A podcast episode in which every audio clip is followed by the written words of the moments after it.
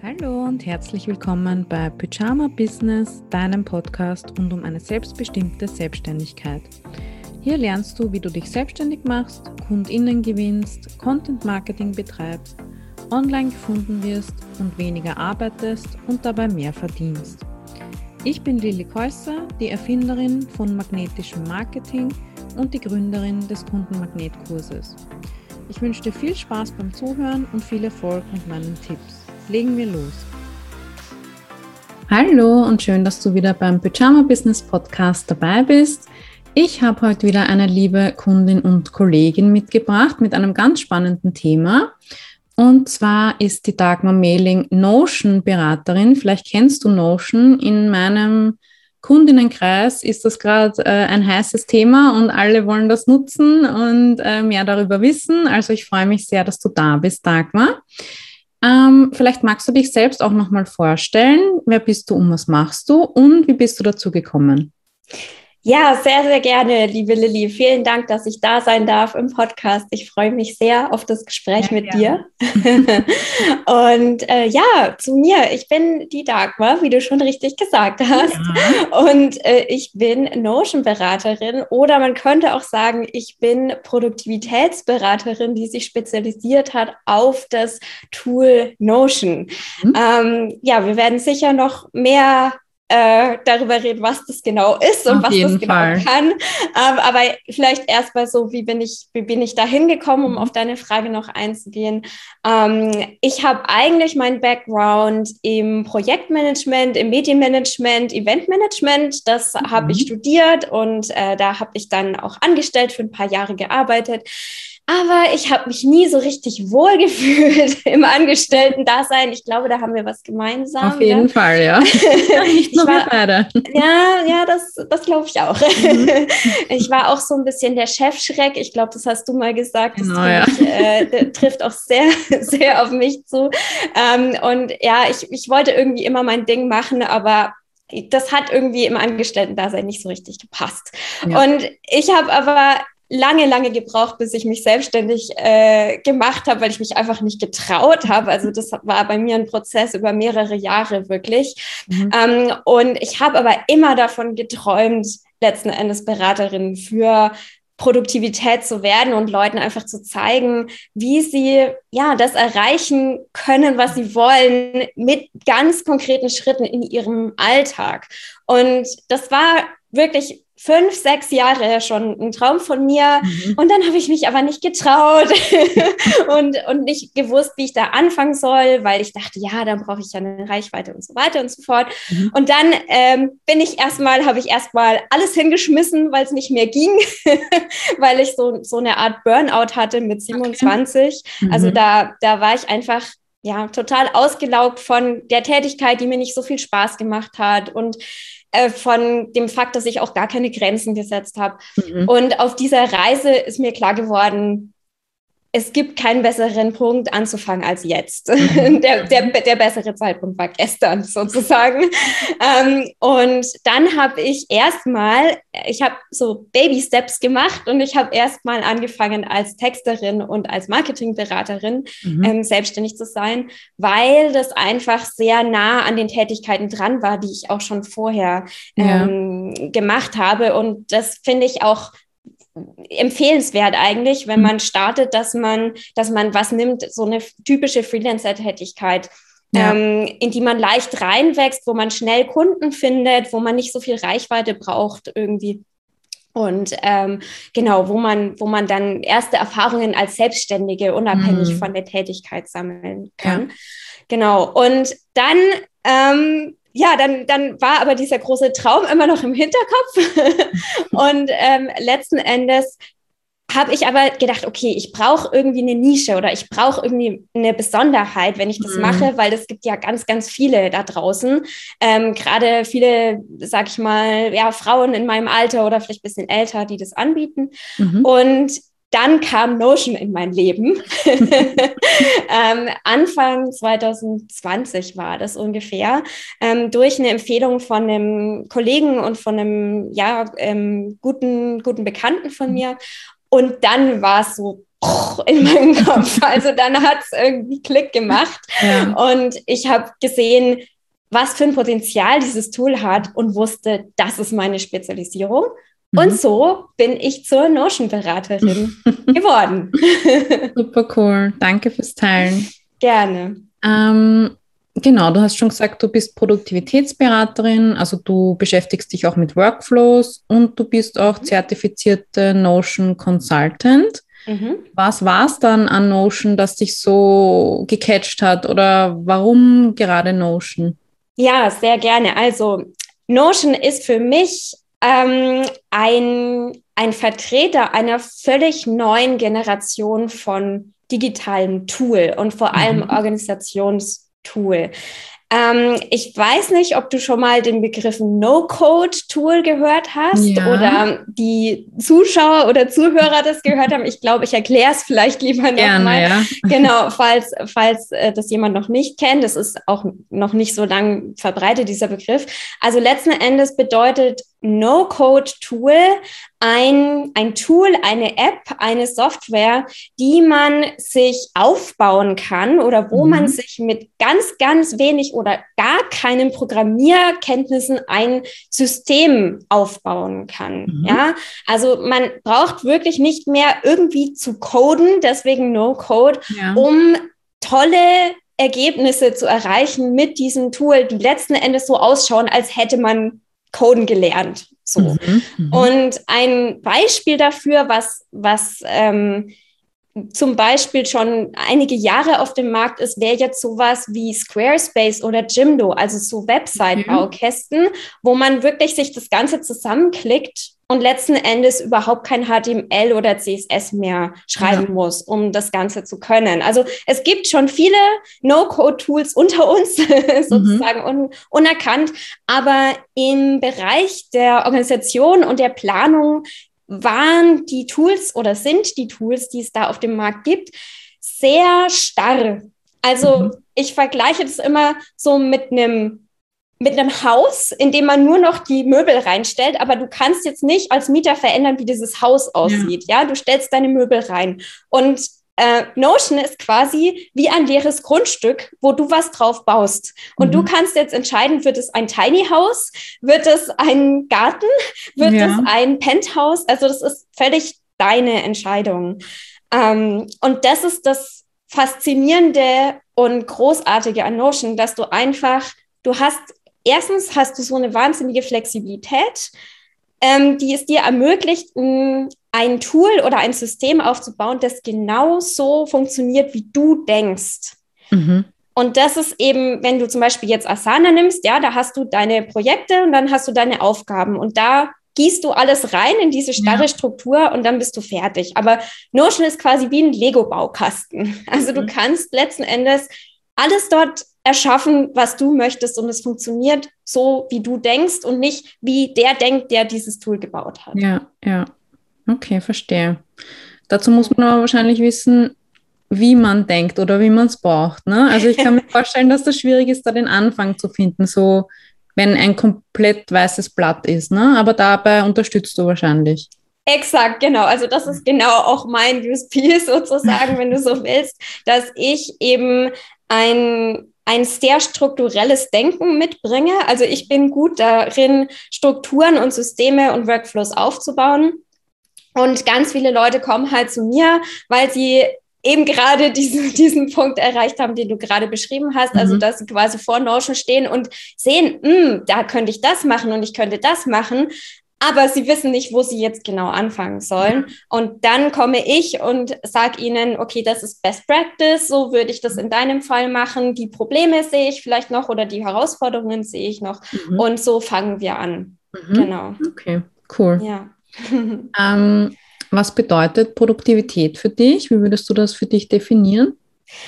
Ich glaube, anders als viele für sich Produktivität verstehen. Also ähm, man muss vielleicht dazu ein bisschen in die Vergangenheit gehen und sehen, dass Produktivität ja eigentlich aus einem industriellen Kontext kommt. Ne? Mhm. Also Produktivität war ja quasi die Lehre, wie man Maschinen und Menschen in der Fabrikhalle schneller und effizienter mhm. machen kann, letzten Endes. Ne? Also mhm. es ging traditionell bei Produktivität sehr stark um höher, schneller, weiter, wenn du so willst. Und mein Ansatz und was ich unter Produktivität verstehe, ist, aus meiner Sicht viel, viel ganzheitlicher als das. Ich verstehe letzten Endes unter Produktivität das, dass man wirklich täglich an den wichtigen und richtigen Dingen mhm. arbeitet, die einen dann im Leben dorthin bringen, wo man hin möchte. Ja, also die mhm. einem wirklich ermöglichen, die größten Träume und Ziele in das eigene Leben zu holen und zu verwirklichen. Und für manche Leute ist das ein Ziel, dreifache Mama zu werden und die mhm. haben vielleicht gar keine großen Umsatzvorstellungen oder möchten nicht super reich werden oder möchten nicht super berühmt werden oder mhm. TikTok-Influencer oder whatever. ne, das ist ja für jeden anders und manche haben vielleicht ähm, das Ziel, irgendwie äh, ja eine große Reichweite aufzubauen. Das ist ja für jeden individuell mhm. und ich mhm. finde halt, das ist der Aspekt an Produktivität, der in der Vergangenheit oft vergessen worden ist. Mhm. Ähm, diese Individualität, die eigentlich da aus meiner Sicht drin stecken sollte und die Ganzheitlichkeit. Ja, ja, voll gut.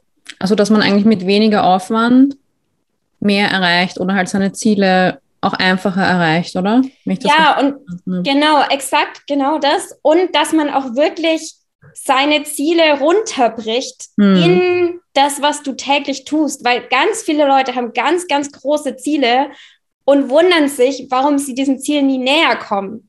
Und oft hakt es einfach daran, dass die Zwischenschritte fehlen. Also ja. dieses Herunterbrechen der Ziele erstmal in vielleicht langfristige Ziele, erstmal in kurzfristigere Ziele mhm. und dann in Projekte und dann in Aufgaben. Also diesen Weg gehen ganz wenige Leute, mhm. ähm, dass sie das wirklich übersetzen in das, was sie täglich tun können, um diesen ja. Zielen näher zu kommen. Und das ist so ein bisschen meine meine Vision und meine Mission, das Leuten näher zu bringen, dass mhm. das auch gar nicht, das muss gar nicht Hokuspokus sein, das muss gar nicht schwer sein, sondern man ja. muss es vor allem einfach machen. Ja, voll gut. Genau ja. das machen wir auch bei mir in der Mastermind-Gruppe. Also wirklich, wo willst du hin, wie kommst du das hin und wie kannst du das in so kleine Tätigkeiten oder To-Dos wie möglich runterbrechen und wann hast du dann Zeit, diese To-Dos umzusetzen? Mehr ist es eigentlich nicht.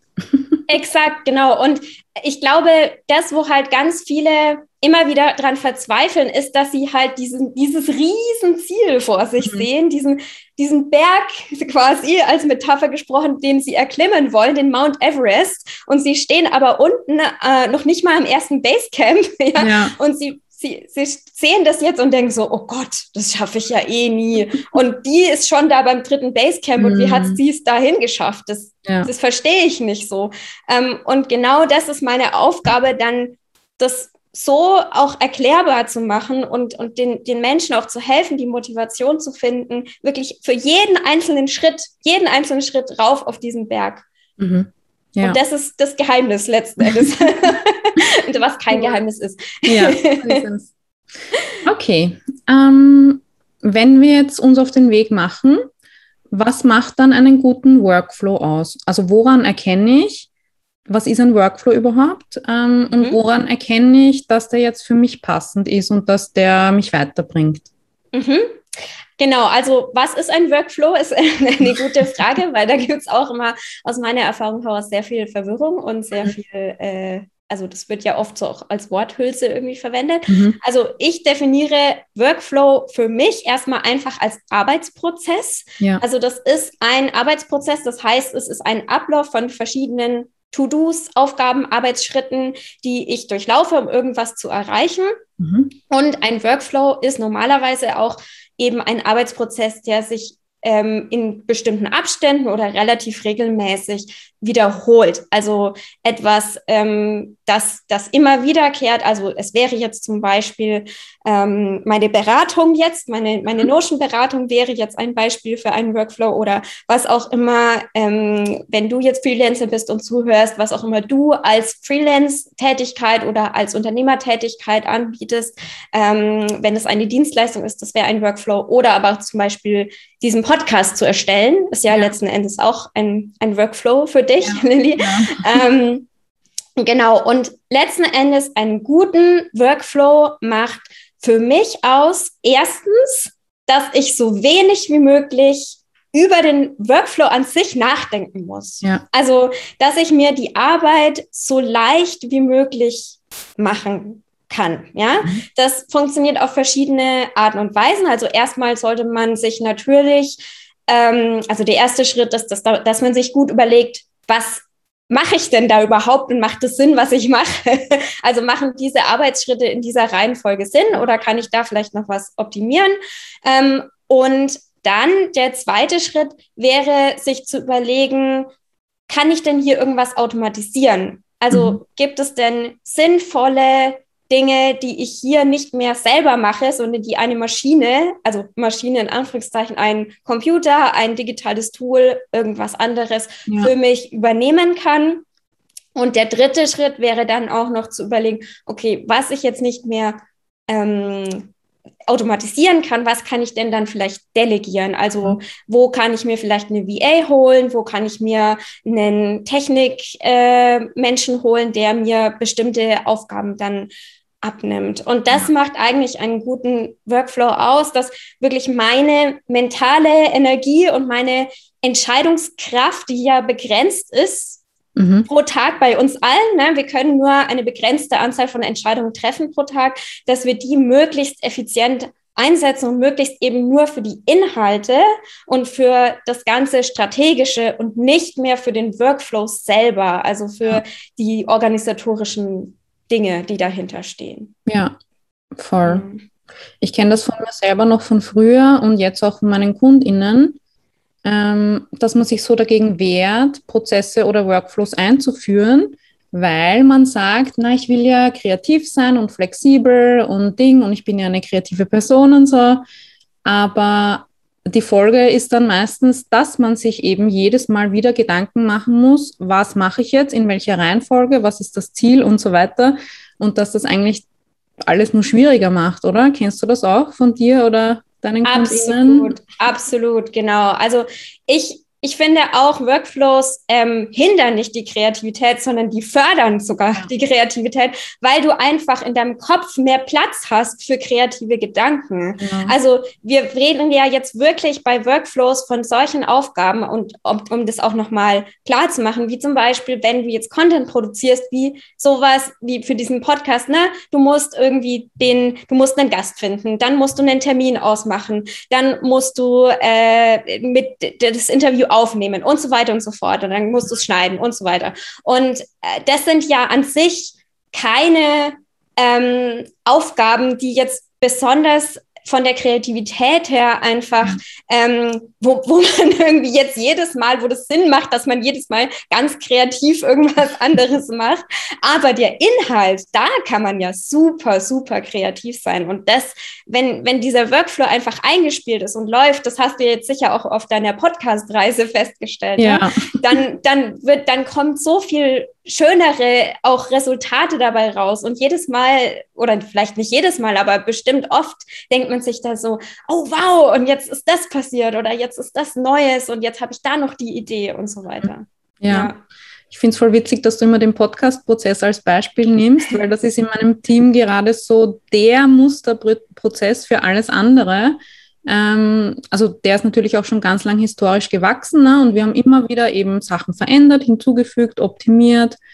Und jetzt schauen wir auch gerade, wie wir quasi den Prozess von der Umsetzung trennen. Also bis jetzt war es halt eine Checkliste, die immer so mit uns mitgewandert ist, mhm. von Folge zu Folge. Ja. Ähm, aber jetzt trennen wir das gerade und schauen immer, dass nur eine Person jeweils gerade ähm, zuständig ist, also dass wir uns so die Ownership weitergeben in monday.com, kennst du ja vielleicht. Mhm, genau, kenne ich, ja. Genau, also da sind wir gerade mittendrin und das ist so spannend einfach, weil dadurch, dass du den Prozess dann natürlich immer wieder durchläufst, merkst du auch die Schwachstellen oder, mhm. oh, jetzt weiß eigentlich keiner, wer jetzt dran ist oder was jetzt zu tun ist und so. Ich glaube, das ist halt auch wichtig, dass man weiß, ich setze jetzt nicht einmal den Prozess auf und dann bin ich fertig damit, oder?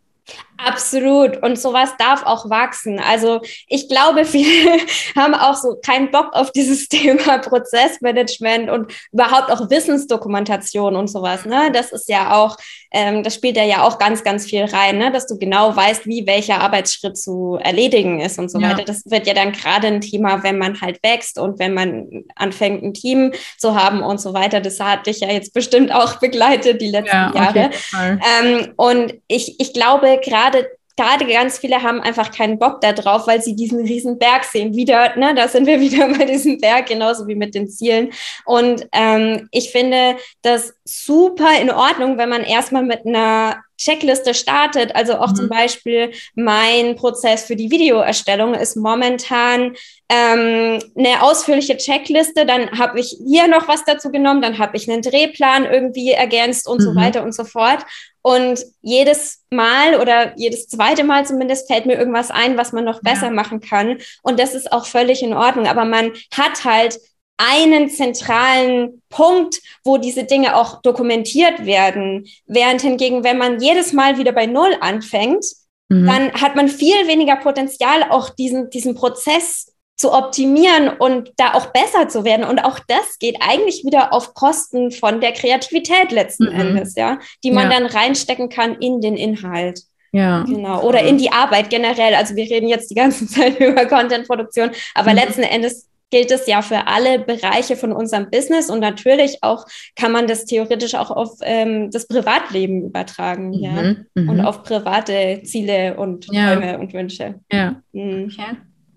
Ja, ähm, hm. ich kenne das auch noch von mir und von meinen KundInnen, ähm, dass man sagt, ich habe keine Zeit dafür. Also mhm. natürlich gerade als Freelancerin, wenn Zeit Geld ist und wenn ich die Wahl habe, entweder ich mache jetzt ein Kundenprojekt, wo ich Geld verdiene, oder ich setze mich hin und schreibe alles nieder und mache den Prozess und so, da verdient man mittelbar kein Geld. Ja. Und ähm, deswegen wird das, glaube ich, auch immer weiter geschoben. Ne? Dabei wenn man das aufgesetzt hätte einmal und sich einmal die Zeit genommen hätte, hätte ja. man ja hinten raus viel mehr Zeit für Kundenprojekte. Exakt. So ist es. Und es ist auch einfach so ein großer Faktor für die Skalierbarkeit deines ja. Unternehmens, wenn du das machst oder nicht.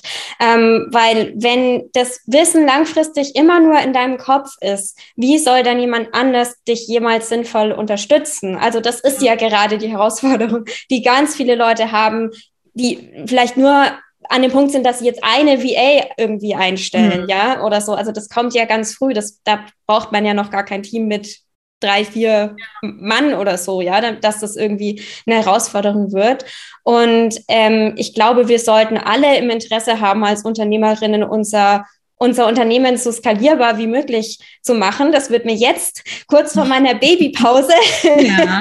ist, das, ist das noch viel präsenter bei mir ähm, als sonst. Ähm, und du redest ja auch viel über, na, ne, über Einkommen, was nicht mehr, nicht mehr Zeit gegen Geld mhm. vertauscht und so weiter und so fort. Und selbst wenn man das nicht immer machen will, und das, also das da spricht ja gar nichts dagegen, ja. wenn man trotzdem noch eine ähm, Zeit gegen Geld Dienstleistung anbietet, aber das ist einfach eine super Ergänzung. Und dann an diesem Punkt wird es einfach früher oder später notwendig mhm. sein. Ja. Und je früher man anfängt, desto genau. einfacher ist letzten Endes die Hürde ähm, und desto weniger Zeit braucht man dann im Nachhinein einfach Dinge immer weiter zu ergänzen. So. Mhm. Ja. Das heißt, du würdest doch empfehlen, auch wenn man gar nicht plant, jetzt ein Team aufzubauen oder irgendwann Sachen abzugeben, dass man eigentlich trotzdem auch nur für sich selbst Prozesse aufsetzt, oder?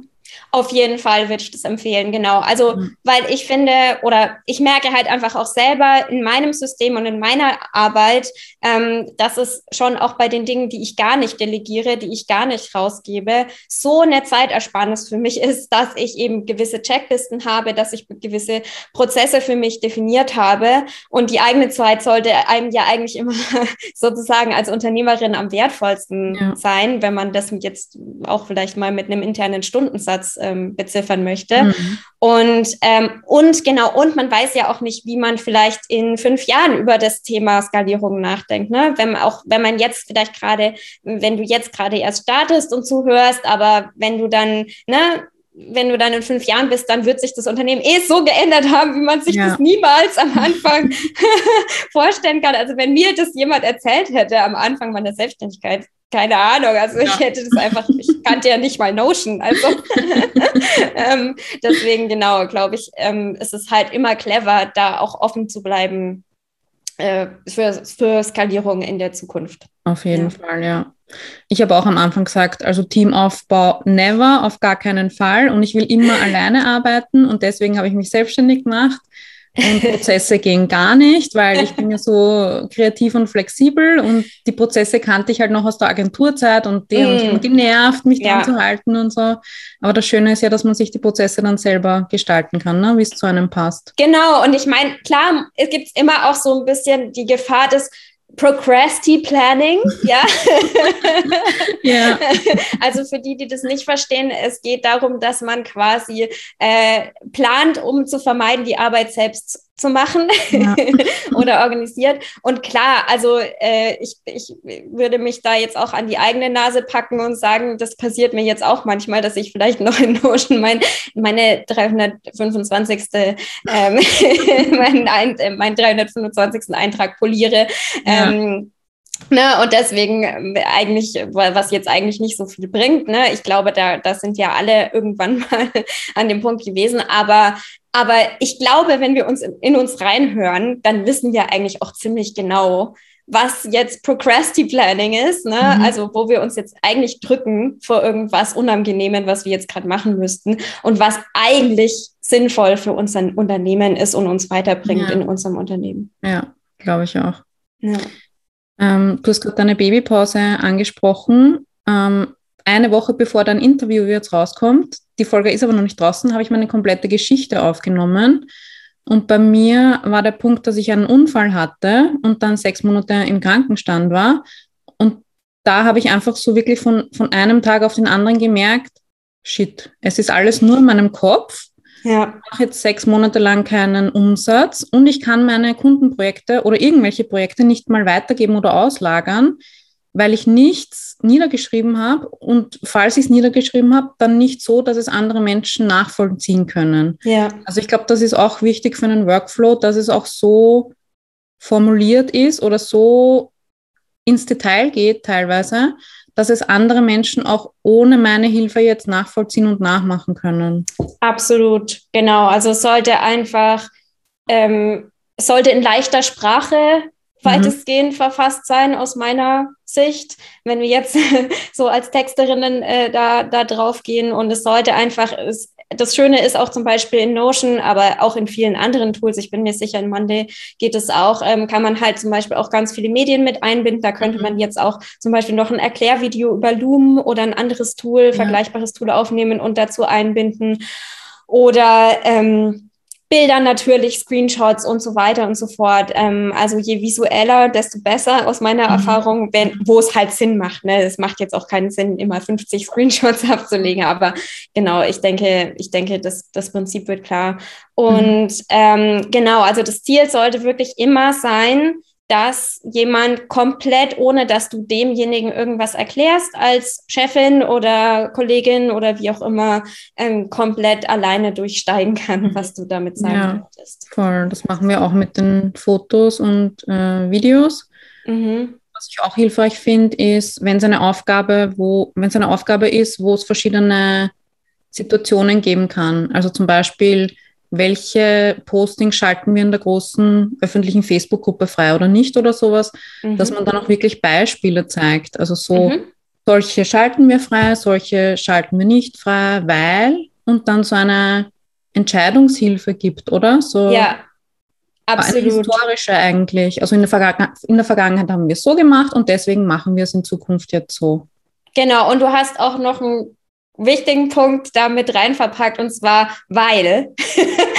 ähm, das, ist, das ist echt gut und wichtig, das auch öfter mal zu erklären, warum man das so macht. Ähm, mhm. Gerade halt, wenn, weil ja die, das, Ziel ist, dass dann jemand anders das macht und nicht mehr du. Und für dich ist es in deinem Kopf bestimmt ganz klar, warum ihr das so macht oder ja. warum du dich dafür entschlossen hast, aber für jemand anderen eben nicht. Also ich finde, es ist auch wirklich, wirklich wichtig zu lernen, nicht nur dafür, sondern generell äh, beim Thema Skalierung und Unternehmen äh, aufbauen mhm. und Mitarbeiter einstellen, dass man so lernt, ähm, quasi aus einer anderen Perspektive auf das eigene Unternehmen und die eigenen Prozesse drauf zu gucken mhm. und zu verstehen, ähm, dass jemand anders einfach nicht die Erfahrung mitbringt ja. ähm, und sich da auch wirklich regelmäßig Feedback geben zu lassen, wenn man sowas aufbaut. Ähm, so ist das verständlich oder habe ich dann einen Schritt übersprungen aus deiner mhm. Sicht oder kannst, kannst du das wirklich nachvollziehen und da auch wirklich kritisch sein? Ähm, weil oft ist es halt so, dass man sich selbst denkt, ja, ist doch ganz klar. Vollkommen logisch. ja, ich weiß nicht, was du hast. genau. Okay, ähm, du hast jetzt schon gesagt, du hilfst beim Anfangen, du gibst ähm, Feedback auf die Prozesse von außen. Mhm. Erzähl mal, was du da genau machst als Notion-Beraterin mhm. und wie vielleicht auch so eine Zusammenarbeit mit dir abläuft. Ja, sehr, sehr gerne. Ja, also genau über den ersten Teil, dem generelleren Teil des, der Produktivitätsberatung, wenn du so willst, haben wir jetzt, mhm. glaube ich, schon relativ ausführlich geredet und worauf es da ankommt und wo ich da ähm, drauf schaue. Also das ist was, was für mich Hand in Hand geht mit dem zweiten Teil, den ich mache, nämlich der zweite Teil ist tatsächlich das, was man sozusagen als No-Code-Entwicklung bezeichnen könnte. Ähm, also, dass ich einfach ein System für meine Kunden in Notion baue, sozusagen. Mhm. Ja, also ich habe da natürlich Templates, auf die ich zurückgreife. Ich fange jetzt in den seltensten Fällen von Null an, weil es gewisse Bestandteile gibt, die dann doch eigentlich fast jeder Kunde braucht, wie hm. zum Beispiel halt ein Wiki, eine Aufgabendatenbank, eine Projektdatenbank und so weiter und so fort. Und da habe ich inzwischen einfach auch Erfahrungen, was Sinn macht, wie das Ganze verknüpft sein sollte. Und die Kunden kommen ja, wie gesagt, auch oft zu mir, um einfach Orientierung zu kriegen, was denn ja. jetzt am meisten Sinn macht und verlassen sich dann sehr gerne auf diese Best Practices. Mhm. Ähm, und Genau, letzten Endes geht das Ganze Hand in Hand. Also wir gehen, wir starten mit einem Erstgespräch, wo wir einfach logischerweise wie in jedem äh, Erstgespräch die Ziele klären, wo will der Kunde hin, was hakt gerade, wo drückt mhm. der Schuh, was ist gerade das Problem in den Workflows. Ähm, das ist dann oft zum Beispiel, dass ich, ähm, also ich arbeite eigentlich so halbe, halbe mit Solopreneuren und mit ähm, vor allem inhabergeführten Unternehmern, kleine Unternehmer, ähm, aber auch teilweise Startups kommen auch zu mir. Und letzten Endes ähm, genau, es ist oft so, entweder, dass, dass die Leute einfach das Gefühl haben, sie rennen ihren Aufgaben hinterher ja. und wissen einfach gar nicht mehr, äh, welches Feuer sie zuerst löschen mhm. sollen, sozusagen, und haben einfach das Gefühl, sie, sie schaffen nicht das, was sie machen müssen. Oder, ähm, oder es ist so, dass eben eine entscheidende Veränderung in dem Unternehmen passiert, dass eben jemand gerade einen Mitarbeiter einstellt und so weiter. Und dann, genau, nehme ich sie einfach an die Hand und sage, schau mal, so könnte das Ganze aussehen. Und ähm, dann haben wir ein Kick-Off-Gespräch, wo wir ganz genau im Detail besprechen, was Teil dieses Notion-Systems sein soll. Mhm. Und dann erstelle ich das Ganze letzten Endes ähm, ja, genau, ist es dann so ein bisschen kundenabhängig, wie stark der Kunde dann da rein involviert ist, auch je nachdem, wie tief der schon in Notion drin ja. ist oder nicht. Das ähm, mache ich immer so ein bisschen von dem Kunden abhängig. Und dann, ähm, genau, dann gibt es sozusagen so, ein, so eine Übergabe, wo ich dann einfach erkläre, was ich da gemacht habe, warum ich das so gemacht habe, wo ich dann auch noch, ähm, ja, wo wir dann auch oft noch mal über die Workflows einfach drüber gucken und schauen, wie sich das jetzt dann quasi ändert, also so vorher, mhm. nachher ähm, Vergleiche machen, dann kann man das halt immer sehr schön erklären an dem, dem neuen System. Und dann gibt's äh, bei mir auch eine Testphase, ähm, mhm. die auch ein bisschen unterschiedlich ist, je nachdem, wie groß das Unternehmen ist und wie viele Leute an Bord geholt werden müssen, wo die Leute dann einfach da da schon mal in dem System arbeiten können, weil dann oft noch viele Detailfragen einfach mhm. am Schluss auftauchen, ne? weil also entweder zu bestimmten Notion-Funktionen oder ähm, können wir vielleicht das noch da einfügen und so weiter und so fort. Mhm. Ähm, und genau deswegen gibt es eben einfach noch diese Testfrage und am Schluss treffen wir uns meistens dann noch einmal und mhm. klären dann noch ähm, restliche Fragen. Und dann mit manchen Kunden ist es tatsächlich dann auch so, dass ich so eine fortlaufende Betreuung mache, je nachdem, mhm. Ähm, ob da genau Interesse oder Bedarf besteht dass wir uns dann einfach zum Beispiel einmal alle zwei Wochen noch treffen und ich dann einfach gerade bei den größeren Unternehmen, die dann darauf noch sozusagen das System noch erweitern und ja. wo relativ viele Leute dann dranhängen. Also ich habe gerade zum Beispiel was für eine Online-Unternehmerin, Online-Coach äh, umgesetzt, wo sie halt einfach ein Team von zehn Mitarbeitern hat, die dann ans Boot geholt werden müssen. Dann mache ich Mitarbeiter-Workshops und mhm. versuche einfach, sie, sie noch weiter zu unterstützen bei diesem organischen Systemausbau, weil das ist ja eben das, was Notion so aus macht, dass es dann auch mit dem System, mit dem Unternehmen weiter wächst. Mhm. Ja, also dass es nicht stehen bleibt, sondern dass man immer noch weiter das erweitern kann oder verändern kann, je nachdem, wie sich das Unternehmen auch entwickelt. Mhm. Genau. Okay, ja. cool. Das heißt, es ist eigentlich eine coole Mischung aus ähm, Beratung und dann for you Service. Also du kannst dich dann auch immer so genau. alleine ein bisschen reinfuchsen und das aufbauen aber ganz eng in Abstimmung mit den KundInnen. Genau, exakt, ja. Und das ist auch also ich kenne auch Notion-Berater, die das ganz anders machen. Also das mhm. ist jetzt meine Herangehensweise, die einfach auch sehr auf meine Persönlichkeit abgestimmt ja. ist und auf die Art und Weise, wie ich das gerne, gerne machen möchte. Ich kenne auch Leute, die zum Beispiel eher nur so Templates verkaufen. Also Templates heißt mhm. quasi ein fertiges System in Notion, was du dann übergibst ähm, und womit der Kunde dann arbeitet. Aber aus meiner Sicht ähm, oder aus meiner Erfahrung ist es halt auch einfach so, wenn man den Kunden so das Template hinschmeißt und sagt so, hey, hier, hast du mal, mhm. ähm, dann sagt der Kunde, boah, richtig gut, vielen lieben Dank. und zwei Monate später frage ich dann mal nach, und wie läuft's mit Notion? Mhm. Und er sagt, oh, ähm, ich habe jetzt noch nicht reingeguckt.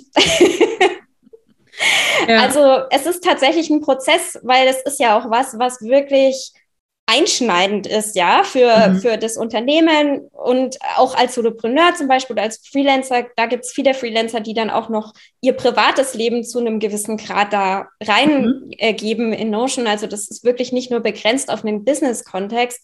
Und ähm, das ist schwer am Anfang immer ein neues System kennenzulernen. Das kennst du ja, ja sicher auch aus deiner Erfahrung. Und man muss halt wirklich rausfinden, immer wie man mit diesem System arbeitet. Und gerade Notion-Systeme sind teilweise schon komplex, weil das mhm. Notion hergibt. Also das ist, man kann es ganz einfach machen, aber man kann es auch sehr komplex machen, je nachdem natürlich auch, was die Bedürfnisse sind. Mhm. Und deswegen bin ich bei dieser Dienstleistungsform so angekommen. Ja. Genau könnte mir vorstellen, wenn man nur das Template fertig bekommt, dann verzichtet man ja eigentlich auf die ganzen Vorteile von Notion, eben dieses sich individuell es aufbauen nach seinen eigenen Bedürfnissen, Exakt. oder? Das ist ja dann wieder so, als würde ich mich bei Asana oder Trello anmelden und habe alles schon fertig, ne? Muss mich dann anpassen, anstatt dass sich das System an mich anpasst. Exakt, genau so ist es. Und also das ist definitiv eine gute Art und Weise, da mal reinzuschnuppern. Ähm, und es gibt auch online wirklich ganz, ganz viel kostenlose Templates, die man einfach nutzen kann, um das Ganze mal auszuprobieren. Ähm, die sind hauptsächlich englischsprachig tatsächlich mhm. momentan noch. Äh, das, ich denke, das wird sich auch total ändern in den nächsten Jahren oder vielleicht auch schon mhm. in den nächsten Monaten, weil halt Notion gerade so, wie du gesagt hast, the next big thing ist. Ja. ähm, also zumindest so ein bisschen in unserer äh, Welt. Ne? Mhm. Aber, ähm, aber zum Ausprobieren taugen die auf jeden Fall sehr, sehr gut, diese mhm. Templates, aber eben nicht, um sich wirklich ein ganzheitliches System aufzubauen und das volle Potenzial von Notion ja. auszuschöpfen, aus meiner. Sicht. Ja. Mhm. Verstehe. Ähm, was sind denn so deine besten Tipps jetzt für Leute, die sich besser organisieren wollen oder produktiver arbeiten wollen im Sinne von weniger arbeiten und schlauer arbeiten, nicht unbedingt, wie kann ich so viel wie möglich aus mir selbst rauspressen. Ne? Das ist ja auch so eine Interpretation von Produktivität manchmal. Absolut. Ja, ja, sehr gerne. Also ähm, ich sage jetzt gar nicht Notion nutzen, weil letzten Endes, ähm, also klar, ich bin sehr überzeugt von Notion, wie man vielleicht festgestellt hat. ähm, aber ich finde, de, das beste Tool nutzt nichts, ohne die, die richtige Strategie und das richtige mhm. Mindset im Hinterkopf zu haben. Das gilt ja nicht nur für jetzt Organisationen, sondern ja. letzten Endes für, aus meiner Sicht für alle Unternehmensbereiche. Ähm, und ich habe so drei Tipps, die ich immer, immer gerne gebe, die wirklich für mich ähm, einen sehr, sehr großen Unterschied machen in der, in der Produktivität oder in dem Gefühl, man hat irgendwie seine Aufgaben im Griff, sage ich mal. Ja, so, mhm. weil das ist ja das, was, was wir wollen und wir bewegen uns in die Richtung, in die wir wollen. Also, ähm, der erste Tipp ist tatsächlich, egal ob man jetzt Notion nutzt oder nicht, weniger Apps verwenden mhm. für mehr Dinge. Also mhm. wirklich zu gucken, dass man sich nicht zerfleddert zwischen Trello, Asana, Evernote, OneNote, G-Drive ja. und wie sie noch alle heißen, mhm. ähm, weil das einfach unfassbar viel Energie und Willenskraft kostet, die ganz unbewusst jeden Tag flöten geht, mhm. wenn man zu viele Tools verwendet, weil man dann eben keine intelligenten Verlinkungen herstellen kann zwischen den einzelnen Tools, weil jedes Tool wieder irgendwie anders funktioniert. Und ähm, genau, also ich, ich glaube einfach, wir sind jetzt an dem Punkt angekommen, wo es Tools gibt, wo man im Großen und Ganzen schon sehr, sehr viele Dinge machen kann. Klar, wir haben dann sicher noch, wir brauchen sicher noch spezialisierte Tools als Online-Unternehmen, wie jetzt einen Active Campaign oder sowas ja. oder ein WordPress, klar. Aber für die grundsätzliche Planung so wenig Tools wie möglich. Der zweite Punkt, wo ich immer erstaunt bin, wie, wie viel Unterschied es für meine Kunden macht, ist, tatsächlich nicht nur mit To-Do-Listen zu arbeiten, sondern mit Projekten mhm. und Aufgaben an Projekte zu hängen, beziehungsweise ihnen Projekte zuzuordnen. Ähm, der, der große Unterschied, der das macht, ist, dass man nicht mehr vor dieser riesigen To-Do-Liste sitzt, die ja. unschaffbar ist, sondern dass man Aufgaben trotzdem vorausplanen kann, aber in einem Projektkontext. Und dann kann man sie in einem bestimmten Status stellen. Also in Notion kann man das natürlich komplett frei wählen, aber auch in anderen Tools, also in jedem geläufigen Projektmanagement-Tool geht es ja, dass man irgendwie einen Status als nächstes oder geplant oder sonst irgendwie mhm. was hat, wo man dann das nicht im heutigen Tag rumflacken sieht, sozusagen, wenn man, wenn man auf seine To-Do-Liste ähm, schaut. Also das, das finde ich ganz, ganz wichtig, weil das macht im Kopf einfach was mit einem, wenn man diese unendliche To-Do-Liste sieht. Also mhm. das, das, das löst Panik aus, ja. auch ob man, ob bewusst oder unbewusst. Ja. Und ähm, der dritte Tipp, das ist dann, wenn man die zwei anderen Tipps schon ein bisschen ähm, äh, beherzigt hat, das ist der, der am meisten Disziplin kostet, und zwar eine Wochenplanung machen.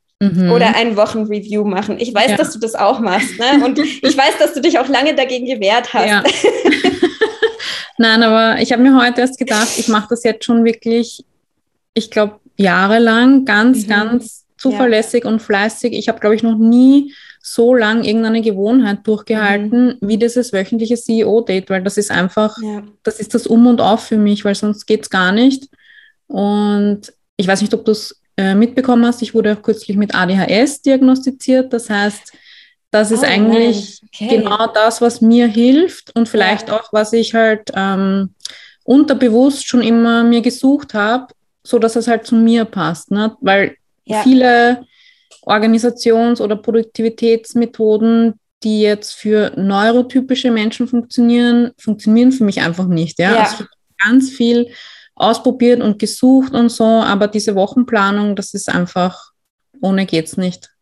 Ja, ich finde es total cool, dass ja. du, dass du da so ein Fan bist. Und es ist total spannend, dass du das gerade mit der ADHS-Diagnose gesagt hast, weil ganz, ganz, ganz viele Influencer im Notion-Bereich, also ganz viele Leute, die Notion Consultants sind oder die sage ich mal, irgendwie Notion-Videos auf YouTube produzieren. Mhm. Ganz viele von denen sind diagnostiziert mit ADHS und ja. sagen, dass das, das Notion für sie funktioniert besser als alle anderen Orga-Tools, mhm. weil sie es einfach für sich mhm. so einrichten können, wie sie okay. das brauchen, sozusagen. Ja, krass, okay. Also, Aber ja, kann ich total ja. nachvollziehen. Ja. Ich werde dich nicht versuchen zu missionieren. aber, du, ich bin aber, überzeugt. Also. Wir sprechen dann nochmal, ne? Genau, richtig. nee, aber ähm, das, das finde ich wirklich, das hat mich tatsächlich berührt, als eine ganz, ganz bekannte ähm, Notion-Influencerin, eine Kanadierin, mhm. ähm, das auch in der Notion Community so geteilt hat, weil ich finde, unsere Tools sind ja oft so, mm, ich sag mal eher so kalte, starre Dinger, die wir halt mhm. halt irgendwie in unserem Leben dulden, weil wir, weil wir müssen, ja, so, ja. äh, weil es irgendwie anders, anders keinen Sinn mehr macht auf Papier oder so. Mhm. Und ich finde, Notion hat wirklich auch von, von der Führung her, von, von den Mitarbeitern her, ähm, wo ich relativ viel mitbekomme, weil ich auch schon Ambassador bin. Also ich kriege dafür kein Geld oder mhm. sowas. Mhm. Ich werde da nicht gesponsert, aber ich, ähm, ich habe da quasi, bin da als Influencerin, habe ich da eine Community. Ähm, wo ich mich mit anderen Influencern über Notion austauschen kann und mich, die mich auch sehr weitergebracht hat als Beraterin. Und letzten Endes, ähm, genau, merke ich da einfach, dass die Vision hinter diesem Tool eine ganz andere ist als hinter vielen anderen Software-Tools. Die Vision ist wirklich, Leute dazu zu befähigen, das zu schaffen, was sie wollen und mhm. auf ihre Art und mhm. Weise mhm. produktiv zu sein. ja. ja und, und ihre Ziele zu erreichen und, und Großes zu schaffen. Und das finde ich einfach total inspirierend. Mhm. Ja. Ich finde, das ist auch einfach menschlicher, ne? weil da geht ja. man davon aus, Du weißt selbst, welches System für dich am besten funktioniert und wir helfen dir, dass du es auch umsetzen kannst. Und andere Tools sagen, genau. so funktioniert es für dich, obwohl wir dich gar nicht kennen und daran, daran hast du dich jetzt zu halten und da reinzupressen, auch wenn es gar nicht intuitiv genau ist so. für dich oder irgendwas. Exakt so, genau. Du wirst halt so reingepresst in diese bestehende Struktur. Mhm. Und genau das ist eben bei Notion anders. Das ist auch die Herausforderung an Notion auf jeden Fall, ja, ja weil man halt wissen muss, was man will letzten Endes, ja. Also für alle Leute, die irgendwie sagen, okay, ich möchte einfach nur meine Projekte, meine Aufgaben irgendwo ablegen und ich habe insgesamt drei Projekte immer aktiv mhm. oder so, da lohnt sich dieser Aufwand ehrlicherweise, muss ich sagen, wahrscheinlich nicht, ja. Mhm. Wenn man nicht den den Drive hat, auch wirklich sich damit zu beschäftigen und wenn man nicht irgendwie was erschaffen möchte in seinem Leben oder wenn man halt nicht, ne, wenn man nicht irgendwie so ja, einfach große, größere Träume oder Ziele hat, beziehungsweise einfach auch vielleicht Organisationen im Alltag braucht auf einem größeren Level, als mhm. es jetzt vielleicht jemand braucht, der fest angestellt arbeitet und das da eh nicht verwenden darf oder so. Also ich würde schon sagen, dass es für alle Unternehmer erstmal ein wahnsinnig spannendes Tool ist, auch wenn man jetzt nicht irgendwie eine ganz große Vision hat oder so. Ähm, aber ähm, genau, manche Leute, die, die ticken einfach anders und brauchen halt und möchten sich da gar nicht so rein fuchsen, ja, mhm. so. Und dann, genau, dann muss man einfach gucken, ob Notion das richtige Tool ist ja. oder nicht. Kann trotzdem sein, kann sein, dass es dann Sinn macht, sich jemanden zu suchen, der das halt mit aufbaut und dann wird quasi nur diese Struktur ähm, verwendet, so wie sie aufgebaut worden ist von dem Notion-Berater. Aber den, das größte Potenzial hat man eigentlich wirklich mit Notion, wenn man sich selber damit beschäftigt und wenn man das selber einfach organisch, wie gesagt, wie, mhm. ich, wie ich vorhin beschrieben habe, mitwachsen lässt. Ja, ja. ja. Schön. Hm. Ähm, du hast vorher gesagt, ähm, so wenig Tools wie möglich. Da würde mich jetzt noch dazu interessieren, kann man mit Notion auch, also gibt es da auch einen Storage Space sozusagen. Also könnte ich damit auch wie eine Dropbox nachbilden oder einen Google Drive? Ja, das kannst du in gewissen Grenzen. Also mhm. erstens mal ist es wichtig zu wissen für alle Leute, die sich in Deutschland, Österreich, Schweiz aufhalten, dass äh, oder ihr Unternehmen da haben, mhm. ähm, dass das Ganze auf Amazon Web Servern abgelegt mhm. wird. Das heißt, okay. das Ganze liegt in, der, in den USA und das kann man nicht beeinflussen. Also man kann jetzt nicht sagen, ich möchte das auf meiner Festplatte speichern oder so, sondern mhm. sobald man was hochlädt, ist es halt äh, mhm. auf amerikanischen Servern. Das muss man einfach dazu wissen. Ist jetzt ja. aber halt ja zum Beispiel auch bei Google Drive oder bei Dropbox jetzt auch mhm. nicht anders. Ne? Ähm, genau. Das ist das eine. Und das zweite ist, ähm, dass das Ganze, also es kommt ein bisschen auf den Umfang drauf an und auf die Strukturierung drauf an. Also ich würde sagen, ähm, manchmal wird das Ganze ein bisschen unübersichtlicher, als man das jetzt bei G-Drive macht. Das kommt aber auch sehr darauf an, zum Beispiel, welche Dateiformate mhm. man verwendet. Ne? Wenn man jetzt irgendwie ganz viele Docs da liegen hat, das kann man auch einfach auf Notion-Seiten organisieren. Also das ja. wäre jetzt überhaupt kein Problem. Wenn man jetzt unfassbar viele ähm, Sheets da hat oder so, dann ist es vielleicht eine größere Herausforderung. Es gibt aber auch ein Embed in Notion. Also alles, mhm. was quasi einen Weblink hat, jede jedes Tool, ähm, was einen Weblink generiert, wo man irgendwas einfügen kann, also auch zum Beispiel alles Sachen, die man in eine Webseite theoretisch ja. einfügen kann, kann man auch in Notion einbinden mhm. und dann im besten Fall sogar live aus Notion bearbeiten. Also entweder man klickt drauf mhm. okay. und kommt dann in den Browser und kann es im Browser direkt bearbeiten, also mhm. springt direkt zu der Datei, wenn man ja. eingeloggt ist in dem Tool, was mhm. man nutzt. Oder man kann es sogar, also zum Beispiel für Drive kann man Dateien auch direkt in Notion dann bearbeiten. Mhm. Okay. Genau. Cool. Ja. Gut. Ähm, es gibt jetzt noch, also erstmal vielen Dank für die vielen äh, Tipps und Tricks und ähm, die Einführung in Notion. Ähm, es gibt aber noch einen Aspekt an deiner Geschichte, der wahrscheinlich für die HörerInnen auch äh, sehr spannend ist. Und zwar hast du dir innerhalb kurzer Zeit einen YouTube-Kanal aufgebaut, trotz Kamerascheuheit, und hast nach genau. drei Monaten schon so viele KundInnen über YouTube gewonnen, dass du ausgebucht warst und eine Warteliste hattest. Jetzt würde uns natürlich interessieren, wie, wo, was, wann, äh, was hast du gemacht, ähm, was hast du gebraucht und was sind deine Tipps für Leute, die das nachmachen möchten oder die sagen, ähm, YouTube hat mich schon immer fasziniert oder ähm, ich glaube, du kannst ja auch sehr gut sprechen, freisprechen, ne? du kannst Dinge auf den Punkt bringen, auch strukturieren. Also das spielt wahrscheinlich auch eine Rolle, ne? ob man überhaupt der Typ dafür ist. Aber vielleicht kannst du uns das mal so ein bisschen uns damit reinnehmen. Da. Ja, gerne, sehr, sehr gerne. Ja, also erstmal muss ich sagen, das war auch für mich total überraschend. Also, mhm. ähm, und ehrlich gesagt, manchmal frage ich mich auch so, äh, wie konnte das passieren? also, es war jetzt nicht so, dass ich irgendwie damit gerechnet hätte, dass es, dass es passiert. Mhm. Ich habe letzten Endes, ähm, also ich bin auf die Idee gekommen durch die Notion Community, durch dieses Ambassador-Dasein ähm, sozusagen, mhm. weil ich wusste, dass es auch viele andere machen, dass ich das einfach probiere.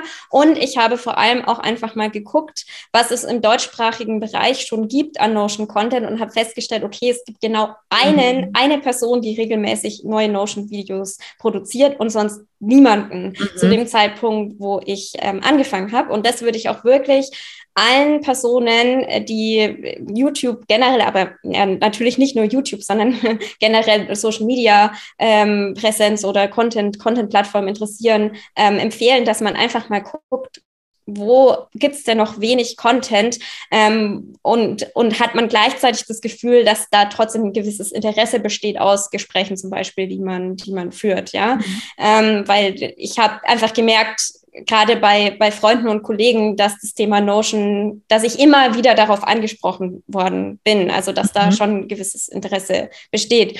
Und ähm, genau, und dann habe ich gedacht, okay, ich versuche das jetzt einfach mal. Mhm. Das war auch wieder so ein Punkt, wo ich von meiner eigenen, ähm, äh, von meiner eigenen Entscheidung so ein bisschen äh, Angst hatte, ja, ja, weil ich mir dachte, oh Gott, und dann ich auf der, vor der Kamera und dann ich kann mir das bestimmt gar nicht anschauen und so weiter und so fort. Also wie gesagt, ich war definitiv auch äh, kamerascheu, wenn man so will. Aber was ich dann relativ schnell verstanden habe, ist, dass einfach jeder kamerascheu ist, wenn er mit YouTube anfängt oder mit, weiß ja. nicht, Facebook Lives oder Insta Lives oder allem. Also mhm. ich, ich weiß nicht, ob du das von dir bestätigen kannst. Auf jeden Fall, 100 Prozent.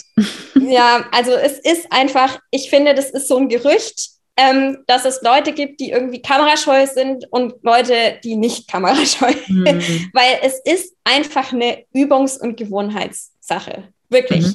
Ähm, ja. Das finde ich total. Also man muss sich einfach in so eine Routine begeben, dass man sich regelmäßig, also muss jetzt auch nicht unbedingt wirklich alle zwei Tage sein, aber mhm. irgendwie regelmäßig, zumindest alle zwei Wochen würde ich sagen, oder mhm. so am Anfang. Ähm, dass man sich da vor die Kamera begibt und sich einfach an dieses Gefühl gewöhnt, dass man vor der Kamera ist. So.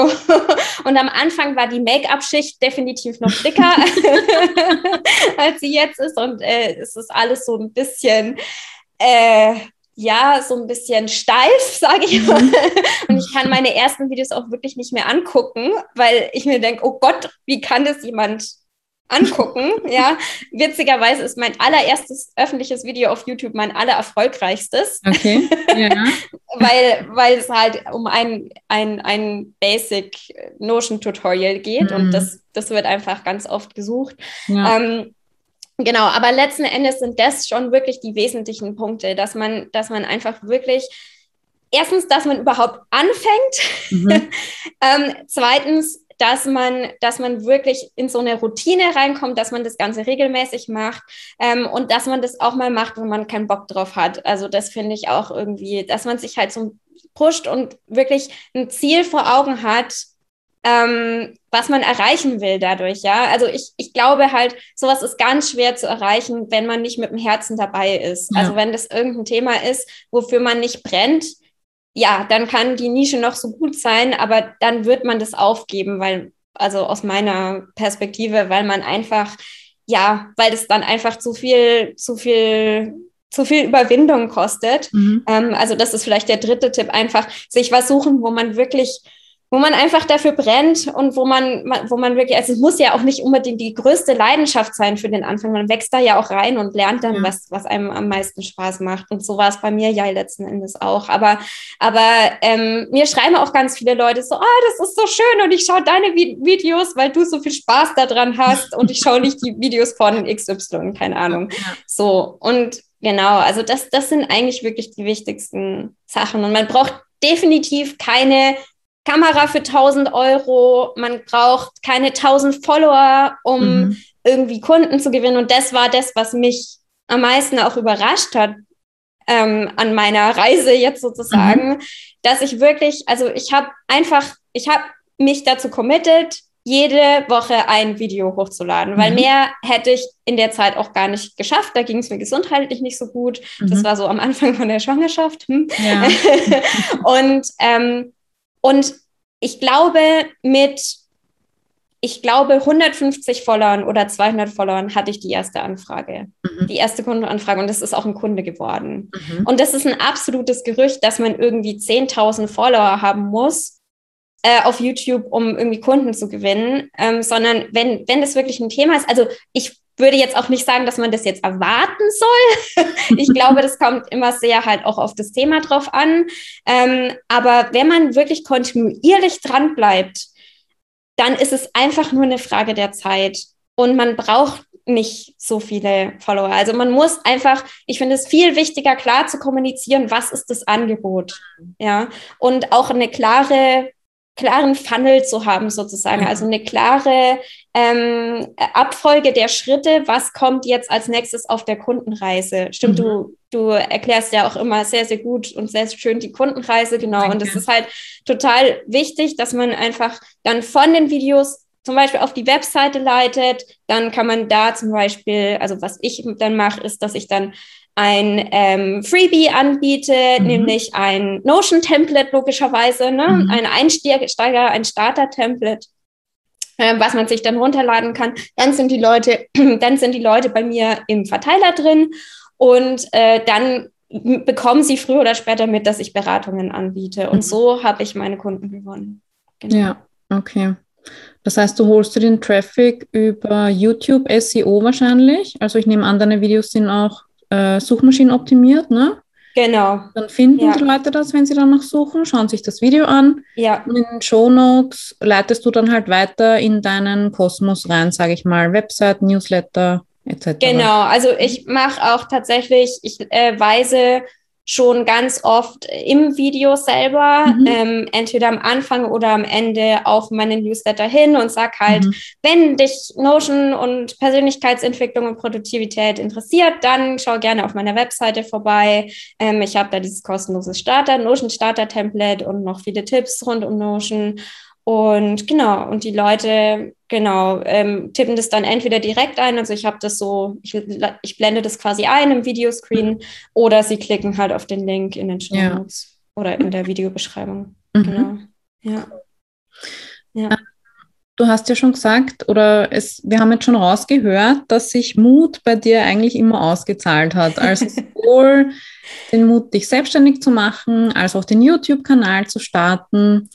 Ähm, und du hast dich ja auch getraut, dich wirklich zu spezialisieren, sogar auf ein ganz konkretes Tool. Also hast dich da ja auch, wenn man so will, ein bisschen auch abhängig gemacht mhm. von diesem Tool. Auf jeden Fall. Und äh, dich auch sehr spitz zu positionieren und eben dann zu diesem Thema auch gesehen zu werden und ähm, Content Marketing zu betreiben. Also mhm. das hat ja wahrscheinlich auch Mut erfordert und mhm. es gibt ja auch viele, die damit hadern oder die sagen, ähm, nein, ich will mich nicht so äh, spitz positionieren oder so krass spezialisieren, weil dann gewinne ich ja keine KundInnen mehr, lieber schön breit und so. Was würdest du solchen Selbstständigen raten? Hm. Ja, das ist spannend, weil ich war nämlich diese Person auch mhm. ähm, am Anfang meiner Selbstständigkeit und da hast du mir sehr, sehr weitergeholfen, Dankeschön. muss ich sagen, mit deinem, also zuerst mit deinen Blogartikeln und dann auch mit deinem Kundenmagnetkurs, der hat mir da sehr stark die Augen geöffnet. Mhm. Ähm, einfach meine Erfahrung ist tatsächlich, und die habe ich wirklich selber auch gemacht, je allgemeiner man ist mit seiner Dienstleistung, desto schwieriger ist es einfach, Kunden zu gewinnen. Also genau der umgekehrte Weg. Mhm. Ähm, wirklich, also ich denke, dass, ja, das, das, das ist jetzt vielleicht auch keine, keine große Neuigkeit, aber es ist doch irgendwie schwierig, finde ich, das, das wirklich zu beherzigen am Anfang. Ja. Aber es ist einfach wirklich so, ähm, wenn man denkt, ja, aber ich kann diese Zielgruppe doch nicht ausschließen mhm. und äh, das geht doch nicht und äh, dann, dann, dann äh, ist, dann habe ich vielleicht XY kauft dann nicht mehr bei mir oder so. Mhm. Dann ist es halt so, dass man wirklich die Preise nicht erhöhen kann, weil man dann viel, viel, viel, viel mehr Konkurrenz hat und gleichzeitig auf Social Media Plattformen wie zum Beispiel YouTube, aber halt auch anderen völlig untergeht aus meiner mhm. Erfahrung. Und das wirklich diese Erfahrung habe ich einfach auch selber als Texterin und Marketingberaterin gemacht. Da mhm. habe ich das gemacht, was halt ganz viele andere gemacht haben und es hat auf gut Deutsch kein Schwein interessiert. Ja. und, ähm, und letzten Endes habe ich dann mich selber dahin gebracht, an diesem Punkt, dass ich, äh, dass ich gedacht habe, okay, ich traue mich jetzt, indem ich mir einfach ein Ultimatum gestellt habe. Und ich habe mhm. mir gesagt, also das war, ähm, also ich habe kostenlose Notion-Beratung habe ich schon länger gegeben, aber so Jahreswende 2020, 2021 habe ich mhm. mir gesagt, okay, ich mache jetzt all in sozusagen. Ich gebe mir jetzt äh, drei Monate, das Ganze aufzubauen und dann gebe ich mir nochmal drei Monate Content Marketing dafür zu machen. Ja, und wenn das nicht funktioniert, dann kehre ich zu meinem Bauchladen zurück, sozusagen, also zu meiner, zu meiner Marketingberatung und meinen Texten. Mhm. Und das war bei mir irgendwie, das hat bei mir so einen Hebel umgelegt, ja, ja weil dann hatte ich irgendwie so eine Deadline. und es war nicht so endgültig, oder so, oh Gott, ich muss das jetzt für immer machen. Exakt, Genau, genau, genau. Das, das war bestimmt auch ein totaler Faktor und, und halt dieses, ich habe mir jetzt diesen, diesen Zeitrahmen irgendwie gegeben und dann habe ich angefangen und genau, und dann ist es halt letzten Endes, also ich habe, genau, ich habe Anfang Januar habe ich angefangen, das Ganze zu konzipieren und so weiter und so fort. Und dann Mitte März bin ich rausgegangen mit meinen Videos und dann hatte ich letzten Endes schon April meinen ersten Kunden. Mhm. So. Ja. Und dann lief es halt viel besser. Und ich, ich habe halt auch zusätzlich noch gesehen, zum Beispiel in den YouTube-Statistiken, klar, am Anfang ist das alles wenig, ja, und man ist auch mal deprimiert, weil man sich denkt, mm. oh Gott, ich stecke da so viel Zeit rein und so viel Herzblut und so. Aber trotzdem war es halt so, dass ähm, ich gesehen habe, dass es eine Entwicklung gibt, ja, und dass mm. das mhm. nach, nach oben geht, sozusagen. Und dann, ja, genau, dann, dann, hab, dann war das für mich der Switch. Also das würde ich wirklich raten, einfach sich so sich so eine Deadline zu setzen und sich zu sagen, genau, das ist keine endgültige Entscheidung, sondern ich probiere es jetzt einfach mal aus. Mhm. Ja, Experiment geglückt, oder? Ja. und ich bin halt zusätzlich noch super, super happy mit dem, was ich mache. Also das ist für mich mehr wert als alle Kunden oder sonst irgendwas, dass ja. ich einfach jetzt auch gerade im Hinblick auch auf meine Babypause weiß, ich kehre zu was zurück, was ich wirklich vermissen werde jetzt in der mhm. Zeit und was mir wirklich so viel Spaß macht. Und ich habe jetzt nicht das Gefühl, irgendwie, oh Gott, dann muss ich irgendwie schauen, wie ich da jetzt irgendwie wieder mein hartes, äh, mit harter Arbeit mein Geld verdiene oder so, sondern es ist wirklich was, was für mich ein Potenzial hat für viele Jahre. Und, ähm, und das ist es dann auch irgendwie, finde ich, wert, da auch ein bisschen mehr Zeit in die, in die Content-Produktion reinzustecken, die dann halt erstmal unbezahlt ist. Aber da sind wir halt auch wieder bei dem Punkt wie bei dem Prozessmanagement ähm, ne, und bei der Prozessdokumentation, dass sich halt solche, dass man auch immer Zeit einplanen sollte, finde ich aus meiner Sicht, für solche langfristigen Dinge. Ja, voll. Das ist halt diese Anfangsinvestition, die man tätigen muss, genau. egal ob finanziell oder zeitlich. Ne? Exakt. Eine Investition geht es nicht. Genau.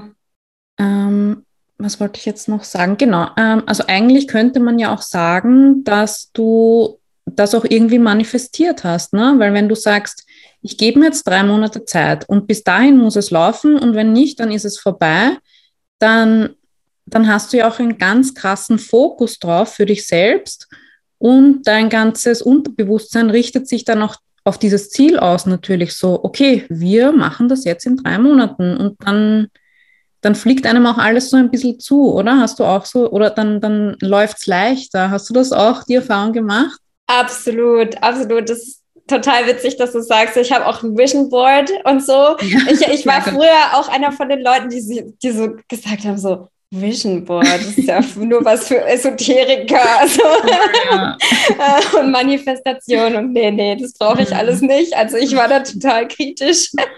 ähm, und, äh, und es ist tatsächlich so, genau. Also ich, ich habe ich hab auch das Gefühl, gehabt. Der, der Fokus hat sich halt total darauf ausgerichtet. Ich meine, man muss auch dazu sagen, ich hatte das Glück, dass ich finanzielle Rücklagen hatte für diese mhm. drei Monate, dass ich das quasi finanziell aushalten konnte. Und auch danach ist es natürlich langsam angelaufen ne? Ja. und habe ich nicht sofort wieder ein volles Gehalt verdient. Aber ähm, letzten Endes gibt's auch da, also wenn man das sich so drauf fokussiert, dann findet man ja auch einen Weg. Also ich, ich glaube wirklich, dann, dann findet jeder irgendeinen Weg. Dann weiß nicht, arbeitet man vielleicht noch ein paar Monate in dem Alten und spart derweil, derweil irgendwie Geld beiseite und dann hat man vielleicht, ne, also so für jemanden, der jetzt vielleicht nicht an dem Punkt ist, gerade wo, wo er sich das leisten kann. Aber ich glaube, wenn man sich wirklich so darauf fokussiert und das so manifestiert, wie du das sagst, dann, dann findet man einfach einen Weg, das dann mhm. auch finanziell ähm, zu stemmen. Sowas. Ja. Ja. Und du hast jetzt gesagt, du hattest das Glück, aber eigentlich war es ja eine sehr schlaue Entscheidung von dir, ne? dass du gewartet hast, bis du finanziell in der Lage bist, das ohne ja. Existenz, Existenzängste, ohne finanziellen Druck einfach angehen zu können. Ähm, weil gerade dann, wenn man diesen finanziellen Druck hat, ist man ja in der Position, ich muss einfach alle Jobs annehmen, die reinkommen, egal ob mir die Spaß machen, ob die gut bezahlt sind, ob ich dafür qualifiziert bin oder Erfahrung habe ich brauche einfach Geld. Und dann ist man auch ja. in der Position, wo man keinen Content einfach erstellen kann, ähm, weil man für den ja nicht bezahlt wird. Und ja, dann manövriert man sich selbst so ein bisschen in eine ausweglosere Situation, als wenn man es anders, andersrum Absolut. angeht und wirklich sagt, es muss jetzt nicht alles von heute auf morgen sein, sondern ich schaue erstmal, dass ich eine gute Basis habe für mich, dass ich da relativ stressfrei auch ähm, mich ausprobieren kann. Exakt. Und deswegen bin ich auch, wie gesagt, ein großer Fan davon, dass man sich erstmal selbstständig macht ähm, mit was, was, was, was man irgendwie kann, aber wo vielleicht jetzt auch nicht so die krasse Erwartung dranhängt, dass mhm. einen das jetzt irgendwie wahnsinnig glücklich macht. Ich finde, also für mich persönlich war das viel, viel leichter, weil das hat irgendwie den Kühlschrank gefüllt und die Miete bezahlt ja, genau. für eine Zeit lang. Ähm, aber also auch ja, auch wenn es Phasen gab, wo es wirklich nicht gut lief, muss man auch dazu sagen. Ne? Aber mhm. das war halt auch, weil ich nicht mit dem Herz so wirklich dabei war. Mhm. Ähm, aber, aber letzten Endes, genau, kaum kannst du dann also das ist ja kein Wettrennen. Und man ja. muss sich ja auch, also ich bin da halt, man vergleicht sich auch so schnell mit anderen dann und mhm. denkt sich, oh, die war nach zwei Jahren schon da und oh Gott, und jetzt bin ich bald zwei Jahre selbstständig ja. und ich habe das und das noch nicht. Mhm. Aber es ist ja letzten Endes, also wem will man was beweisen? Das ist gerade, gerade, also wir sind ja alle Unternehmerinnen, weil wir für uns unseren Job erschaffen wollen und weil wir für mhm. uns einfach ähm, ja ein, den, den perfekten den perfekten Arbeitsplatz sozusagen erschaffen ja. erschaffen wollen und Dinge uns Flexibilität uns holen wollen in unser Leben, die mhm. man vielleicht angestellt nicht so hat, ja mhm. und deswegen egal, dann dauert es halt irgendwie ja. Dann dauert es vielleicht drei Jahre oder so, aber ist ja eigentlich egal, ja. Ja, ja. Ich finde, man weiß halt auch nie, mit wem man sich vergleicht und welchen Background die haben. Ne? Also die Person, Absolut. die nach zwei Jahren dort und dort ist, hat die Kinder, ähm, hat die vielleicht alles Geld der Welt, um sich dazu Sachen einzukaufen und Wissen und Unterstützung und so. Man ja. weiß es ja nicht. Also genau. Da ist man ja, ja schon in der Verliererposition irgendwie. Und man sieht ja auch von außen immer nur das ne, also ja. man sieht immer das, was bei den anderen gut läuft, bei einem, ja. aus, äh, bei einem selber nicht. Ja. Und man sieht halt viele Probleme wahrscheinlich auch gar nicht, ne, mhm. die die Person hat. Weil, also wenn ich eins gelernt habe, ist, dass, dass es dann, dass es immer Baustellen geben wird. Aber dass es auch schön ist, weil man daran dann wieder wachsen und lernen mhm. darf. Und ich denke, das bezieht sich ja nicht nur auf Unternehmen, sondern das bezieht sich auf das ganze Leben. Und ich glaube, wenn man da sich eine offene Haltung erhält und wenn man sich da irgendwie in die Position gibt, dass man irgendwie die meisten Tage zumindest sagen kann, okay, mhm. let's see what's next, ähm, dann ist schon wahnsinnig viel gewonnen. Ja. ja. Okay, ich glaube, das war ein sehr schönes Schlusswort.